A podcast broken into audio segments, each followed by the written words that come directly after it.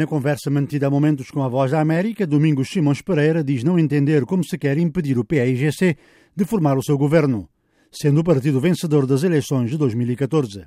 A confirmar-se é lamentável que eh, haja então uma intenção deliberada de pôr em causa o facto do PAIGC ser o partido vencedor das eleições legislativas eh, de abril de 2014.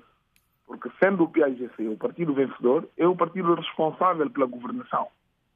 E, portanto, não se compreende que se, que se ponha em causa eh, o facto de 80%, ou não sei qual é a porcentagem que aí se cita, dos alimentos agora propostos já terem participado. Estamos a falar do governo do PAIGC.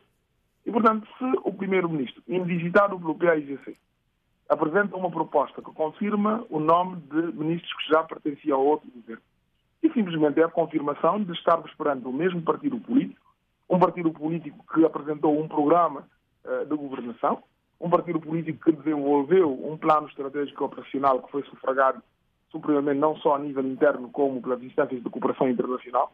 Portanto, é, eu não, não, não quero estar a, a, a, colocar nenhum adjetivo nisto, mas é, é realmente preocupante se é essa a linha de contrariedade que agora surge por parte do Sr. Presidente da República. Que é preciso eh, parar por aí. Eu penso que todas as dúvidas ficaram esclarecidas. Compete ao PAIGC governar. Nós acreditamos que no final do dia o consenso vai imperar. Ontem, na reunião com a sociedade civil, segundo um porta-voz da Aliança, havia informação de que havia movimentações para o prenderem. Tem alguma informação sobre isso? Eu não tenho nenhuma informação oficial, não posso uh, confirmar, também não posso desmentir. A verdade é que uh, já antes, numa reunião uh, do Biro Político, tinham sido preferidas um conjunto de ameaças, na altura pelo primeiro-ministro indigitado. depois disso, houve outras informações de caráter menos formal que nos chegou. Fizemos indicação por alimentos que tinham sido convidados a integrar o governo que, o Supremo Tribunal declarou inconstitucional, em como uma das estratégias que tinham sido definidas passava pela, pela, pelo aprisionamento do líder do PAIGC, que é tido como o principal obstáculo aos objetivos que essa ala havia fixado.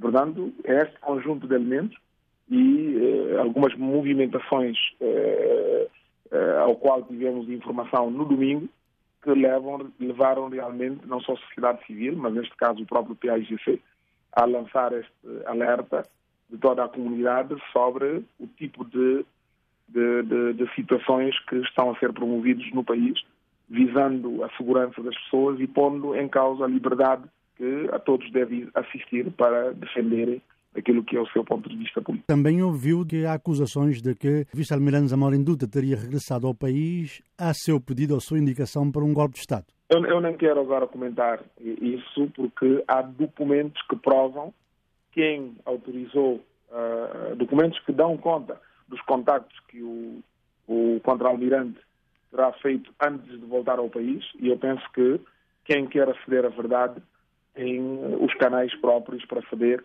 quem é que trouxe ao país uh, o contra-almirante e provavelmente por essa via saberá deduzir quais os propósitos.